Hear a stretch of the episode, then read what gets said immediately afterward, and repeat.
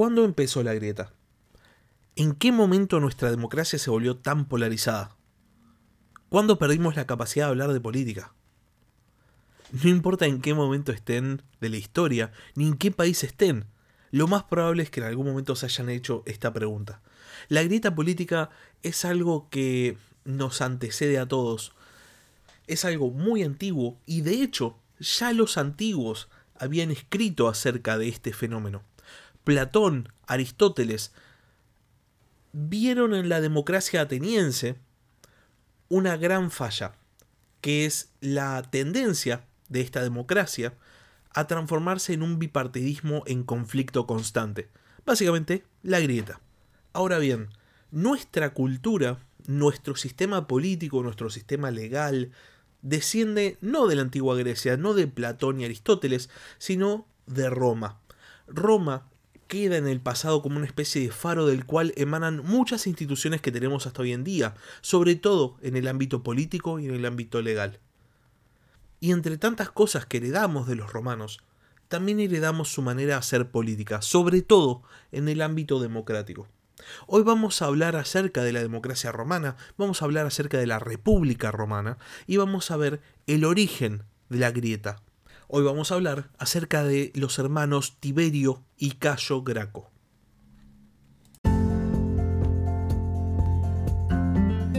Sean bienvenidos a la Barba Roja de Barba Roja un espacio para hablar sobre curiosidades de la historia.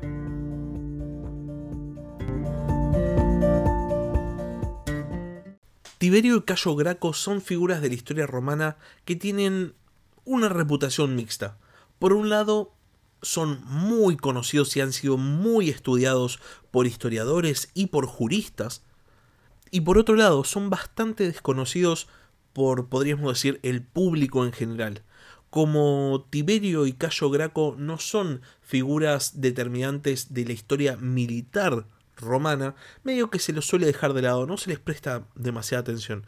Sin embargo, estos dos hermanos tienen mucha más importancia de la que el común de la gente sabe, porque son los causantes de enormes reformas en la República Romana que después van a desembocar en figuras políticas como Julio César y Octavio Augusto.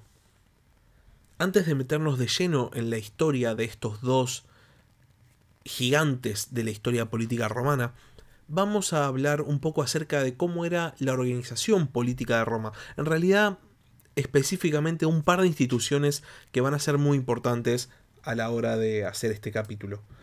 Como ya vimos la semana pasada, como hablamos en el último capítulo de la monarquía romana, Roma se había transformado en una república. La república estaba gobernada por dos cónsules. Estos cónsules tenían mandato por un año y eran elegidos por un organismo específico que se llamaban los comicios centuriados. Estos comicios habían sido instituidos por Servio Tulio, recordarán uno de los reyes de Roma, el sexto precisamente, que había reorganizado la población en cinco clases diferentes que no se determinaba por origen, sino por riqueza.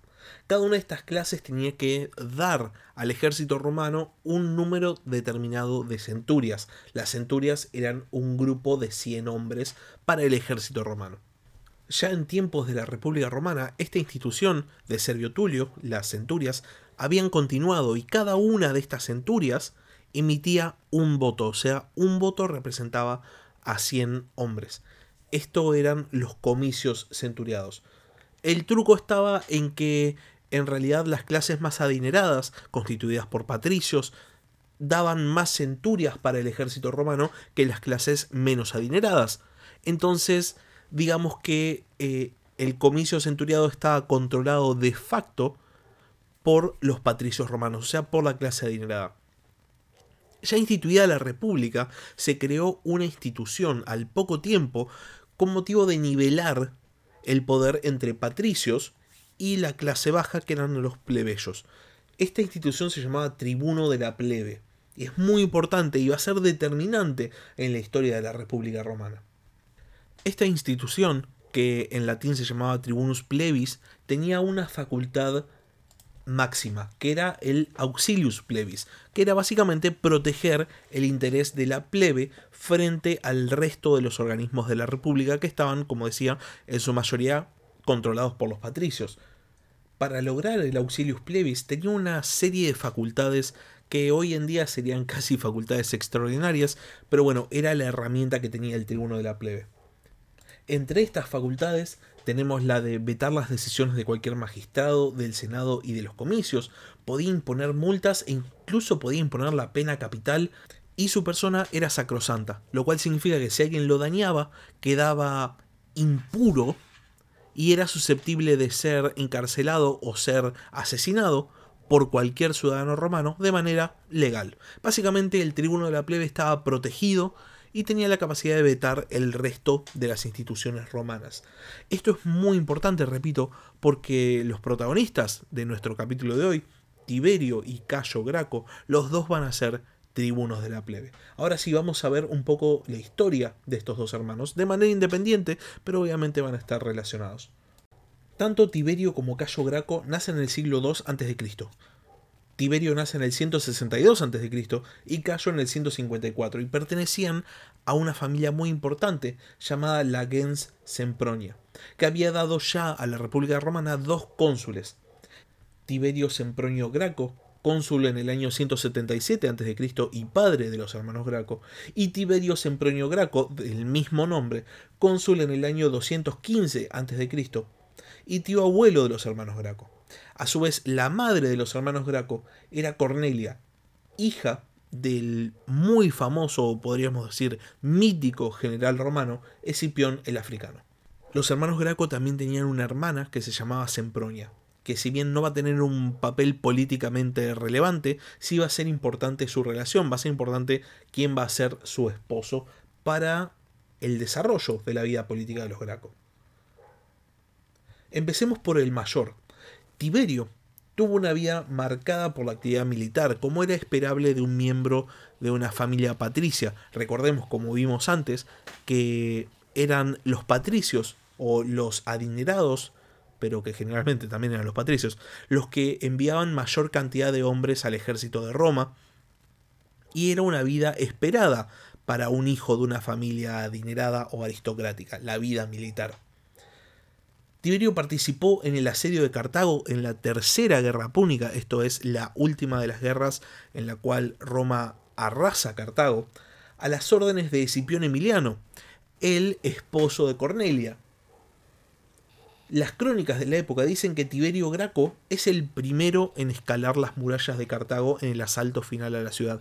Esto era considerado básicamente un no un honor, sino una situación de enorme prestigio. El que primero llegaba era el que había demostrado mayor valor y generalmente era premiado de alguna manera o aunque sea se ganaba el enorme respeto de todos sus compañeros soldados que también estaban asediando el mismo lugar. Básicamente había una competencia por ver quién era el que llegaba primero. Y Tiberio parece ser que fue el primero en llegar a los muros de esta mítica ciudad enemiga de Roma. En el año 137 a.C., ya varios años después, nueve años después del asedio a Cartago, ocupa el puesto de cuestor en Hispania, negociando una paz con los habitantes de Numancia, Roma estuvo en guerra con los numantinos mucho, mucho tiempo, y si bien esta paz firmada no fue la última, demostraba de alguna manera la capacidad política de Tiberio Graco. Y parece que esta habilidad política iba a dar frutos, porque en el año 134 a.C., Tiberio Graco es elegido como tribuno de la plebe, y asume el 10 de diciembre. Los tribunos de la plebe también duraban el cargo un año como los cónsules y tradicionalmente siempre asumían el 10 de diciembre. Por eso esta fecha siempre se va a repetir. La cuestión es que las experiencias previas a su cargo, después eh, se va a decir que su experiencia específicamente en Hispania, habían hecho que Tiberio tuviese la idea desde el vamos de implementar o de impulsar una reforma agraria. Esto es algo muy interesante porque es algo que hasta hoy en día suena a la vez actual y anacrónico. parece ser que a lo largo de la historia las reformas agrarias o el planteo de reformas agrarias del acceso a la tierra y toda esta cuestión han sido moneda corriente y los romanos ya lo habían planteado, en este caso Tiberio Graco ya lo había planteado en el 134 a.C. Su idea en particular era repartir el ager publicus, eh, que es básicamente las tierras fiscales que la República Romana tenía en Italia, entre los ciudadanos más pobres de la República y también entre los militares licenciados. Su idea no era solamente fomentar el acceso a la tierra y toda esta cuestión que tal vez suena mucho más eh, actual dentro de todo, sino lo que buscaba era promover un aumento en la población. Roma había atravesado un enorme periodo de guerras, guerras que habían devastado enormemente la población de la República, sobre todo las guerras contra los celtíberos y, más que nada, contra los cartagineses, y la población romana estaba bastante diezmada. Si a eso le sumamos el hecho de que solamente las clases adineradas aportaban en su gran mayoría a los soldados y que había población de bajos recursos que no estaba aportando soldados, para Tiberio Graco la solución parecía bastante simple. Tenías que dotar a estos ciudadanos más pobres de la capacidad de beneficiarse económicamente de alguna manera y de esa manera también iban a poder aportar soldados a la República. Aparte de esta repartición de tierras, Tiberio Graco también buscaba que se otorgue la ciudadanía romana a las poblaciones latinas e itálicas que no pertenecían a Roma en sí. El sistema político romano preveía que los ciudadanos romanos fuesen los que estuviesen involucrados con todas las instituciones, no solo políticas, sino también militares. El problema es que Roma tenía una población ciudadana muy chica y disponía de una enorme cantidad de pueblos conquistados que no tenían la ciudadanía romana y que como no tenían la ciudadanía no podían participar de la vida pública romana, de ninguna de las instituciones. El conjunto de reformas que intentó llevar a cabo Tiberio Graco se llamó Ley Sempronia, y el problema que tenía era que implicaba un enorme costo para el Estado romano. Por este motivo, posiblemente también con el fin de defender los propios intereses y los propios privilegios inherentes a las clases, surge una especie de bando opositor a Tiberio Graco, que se llamó dentro del Senado romano el bando de los optimates. Básicamente optimates es como los mejores o los buenos o los buenos dentro de los buenos. Básicamente un bando aristocrático que estaba oponiéndose a las reformas que Tiberio Graco intentaba llevar a cabo. Por otro lado, otro grupo de senadores apoya la movida política de Tiberio Graco y crea dentro del Senado romano otra facción que se llamaba los populares. Acá es muy importante hacer una distinción ni los populares ni los optimates eran partidos políticos como los consideramos hoy en día, eran facciones dentro del Senado de Roma. Básicamente la grieta estaba a la orden del día. El planteo más importante que le hacían los optimates a Tiberio Graco era, bueno, ¿de dónde vas a sacar la plata para pagar todo este circo que quieres armar? ¿Cómo vas a hacer para financiarlo? ¿Vas a terminar destruyendo el tesoro romano? Para suerte de Tiberio Graco, justo en ese momento, el rey Átalo III de Pérgamo había fallecido y en su testamento legaba todo su reino, el reino de Pérgamo que después va a ser conocido como la provincia de Asia, y su enorme tesoro. Pérgamo era uno de los reyes helenísticos más ricos, los legaba a Roma. Simplemente, hasta hoy en día nadie sabe por qué Átalo III decide que Roma heredaba todo y ahí tenía Tiberio Graco la respuesta que estaba buscando. Sin embargo, ya se le terminaba el mandato. En el año 133 a.C., o sea, cuando su mandato finalizaba, Tiberio Graco decide presentarse a una reelección, algo que estaba muy, muy mal visto en la antigua Roma. Intentar perpetuar el poder implicaba ir en contra de las instituciones de la República. Por este motivo, la oposición de los optimates se vuelve radicalizada. Cuando Tiberio Graco se presenta el día de la reelección, un grupo de senadores identificados con los optimates, liderados por Publio Cornelio Escipión Nasica Serapión, afines Serapión, lo matan a golpes. La carrera política de Tiberio Graco, meteórica, llegaba a su fin abruptamente.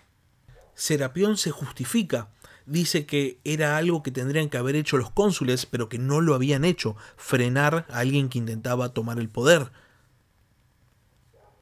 Pero dijese lo que dijese, el daño ya estaba completamente realizado las tensiones políticas subían y para evitar que estalle una venganza por parte de los populares y termine en una guerra civil romana, el Senado decide enviar a Serapión en una misión justamente al reino de Pérgamo para reclamar la herencia que Atalo III había dejado a Roma.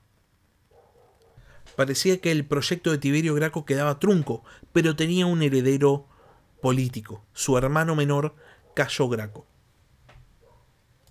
Cayo era varios años menor que Tiberio e inicia su carrera política en el año 134 a.C. como tribuno militar durante la guerra contra Numancia, a las órdenes también de Escipión Emiliano, el esposo de su hermana. Durante el asedio a Numancia, Tiberio Graco lo manda a llamar para que conforme la Comisión Agraria, un organismo destinado a llevar a cabo esta ley agraria que promovía Tiberio Graco. Como acabamos de ver, su hermano es asesinado en el 133 a.C., o sea, el año siguiente, y Cayo Graco se transforma con solo 22 años en el heredero político no solo de los proyectos de su hermano, sino también de la facción que apoyaba a su hermano.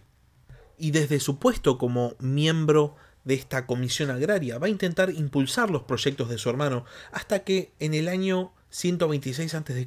es nombrado cuestor del cónsul Lucio Aurelio Orestes en la isla de Cerdeña. En el año 123 a.C. es elegido como tribuno de la plebe, el mismo cargo que había ostentado su hermano, continuando desde el día 1 los proyectos que Tiberio no había llegado a culminar, empezando por la reforma agraria. Y también tiene muchos proyectos propios, impulsa muchas leyes, que de alguna manera van a estar orientadas a que nunca más pase un asesinato político como el que sufrió su hermano. Dentro de estas leyes encontramos, por ejemplo, la Lex de Capite Kiwis, que proponía llevar a juicio a quien hubiese hecho justiciar a un ciudadano sin haberle permitido apelar al pueblo. Esto específicamente referido al asesinato de Tiberio Graco, que había sido simplemente asesinado sin chance de apelar y por otro lado la lex nequis judicio circunveniatur, que preveía encarcelar a cualquier magistrado que intentara interferir en un juicio para encarcelar a un inocente. De vuelta, obviamente, 100% orientado a la manera en la cual Tiberio Graco había sido tratado por Serapión. Como vemos, los hermanos Graco y Cayo sobre todo fueron grandes legisladores y vemos por qué son también de gran interés para los, para los juristas la cuestión es que Cayo Graco también intentó impulsar una ley judicial destinada a abolir una ley que llamaba Ley Calpurnia, y los jueces no podían ser reclutados según la ley judicial de población relacionada con el Senado. Esto era para dividir a los tribunales del núcleo de poder senatorial. También impulsa otra ley llamada Ley Frumentaria, que obligaba al Estado a vender a la población romana cereal a un precio uniforme y bajo, reimpulsó la reforma agraria de Tiberio Graco y le volvió a dotar de poder jurídico a la comisión agraria, por lo que tenía el poder para disponer del ager publicus de las provincias. No es de extrañar que con tanta reforma beneficiosa para eh, las clases bajas romanas, la popularidad de Cayo Graco haya crecido enormemente. De hecho, a diferencia de Tiberio, Cayo sí logra ser reelecto en el año 123 a.C. y por este motivo, envalentonado también por el poder que su propia facción dentro de la República Romana tenía, decide continuar el proceso de reforma. El problema es que se da cuenta de que no hay mucha tierra en Roma para repartir, no se le puede sacar tierras a las ciudades aliadas o a los pueblos aliados, entonces se dispone a fundar colonias fuera de Italia. Específicamente, por ejemplo, dentro del segundo mandato de Cayo Graco es que se va a establecer la colonia romana en Cartago, esa misma ciudad que los romanos habían arrasado solamente 23 años antes. De hecho, cuenta el mito que sembraron sal en la tierra para que nada volviese a crecer en Cartago. Bueno, Cayo Graco lidera el esfuerzo para fundar una colonia en Cartago a los 23 años nomás. Por otro lado, siguiendo el programa político de Tiberio Graco, Cayo intentó darle la ciudadanía romana a los latinos y a los itálicos, y esto desembocó en un conflicto político abierto dentro de las facciones de Roma. La votación para darles la ciudadanía a los latinos pasó, pero la votación para darles derechos políticos a los nuevos ciudadanos no pasó. Encima, dentro del segundo mandato de Cayo Graco, se promulga un edicto para expulsar a los italianos de Roma, cosa que Cayo Graco intenta rebatir pero no lo consigue. Al año siguiente, Cayo Graco se va a presentar para un tercer periodo como tribuno de la plebe, posiblemente confiado por el apoyo que había tenido para su primer y segundo mandato. El tema es que su carrera política ya empezaba a tener cierto declive y pese a la popularidad que había tenido en sus primeros dos mandatos, pierde la elección.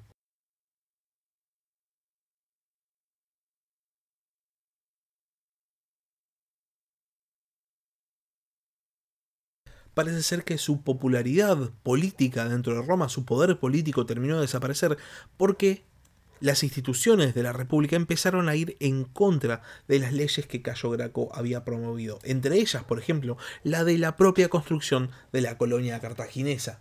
Y acá es donde el poder político de Cayo Graco desaparece completamente. Pero como suele pasar con figuras que se vuelven eh, muy dependientes de su posición política o se vuelven adictas al poder, Cayo Graco no estaba dispuesto a abandonar totalmente el poco resto político que tenía. Parece ser que en el año 121 a.C. hay un brote de violencia que tiene como protagonistas a Cayo Graco y a su compañero de fórmula, Marco Fulvio Flaco. Graco y Flaco son llamados a declarar por el Senado, pero se niegan a asistir, y por ese motivo el Senado manda a uno de los cónsules, llamado Lucio Opimio, a que vaya a buscar a Cayo Graco y a Flaco. Enterándose de esto, Cayo Graco arma a sus seguidores y se dispone a resistir. El cónsul moviliza fuerzas y va a buscar efectivamente a Graco y a Flaco. Como suele pasar bastante con este tipo de situaciones y las podemos rastrear a lo largo de la historia de cualquier democracia, las fuerzas eh, políticas no tienen nada que hacer frente a fuerzas militares. Los seguidores de Graco huyen en desbandada eh, Flaco va a ser asesinado junto a sus hijos y Cayo Graco huye de Roma, se refugia en una colina al oeste del río Tíber junto con su esclavo Filócrates y le ordena justamente a Filócrates que, para no ser capturado por las fuerzas consulares, lo mate. Por otro lado, los seguidores de Cayo Graco se refugian en el Aventino y ahí intentan resistir, pero son arrasados por las tropas consulares y se dice que hay unos 3.000 muertos en estos disturbios políticos. Así llegaba a su fin la extensa trayectoria de los hermanos Graco, no extensa por su cantidad de mandatos, sino extensa por el tiempo que dura esta fuerza política como tal. Tiberio Graco inaugura la división política en Roma y esta es continuada y es utilizada por su hermano Cayo. Y ahora toca hablar acerca del legado de estas figuras. ¿Por qué son tan importantes para la República Romana? ¿Por qué son tan importantes especialmente para juristas e historiadores? Para los juristas la respuesta es fácil. Tiberio y Cayo Graco producen una gran cantidad de leyes, leyes eh, muy interesantes para el momento en el cual son escritas. Pero para los historiadores la cuestión es diferente.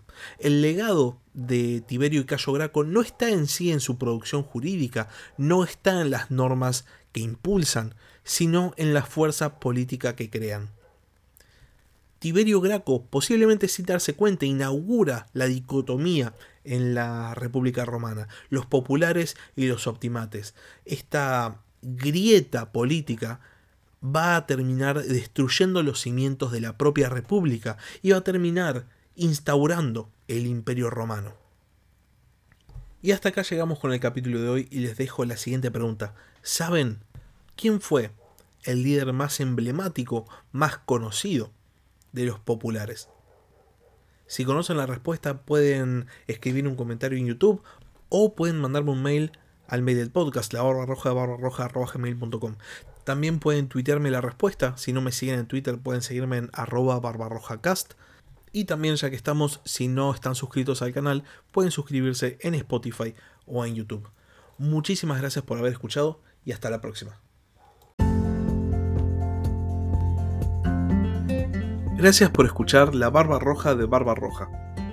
Si tenés algún comentario, si tenés alguna pregunta o simplemente tenés algo para decir, podés escribir un comentario en YouTube o bien podés mandar un mail a la barbarroja de barbarroja.gmail.com. Hasta la próxima.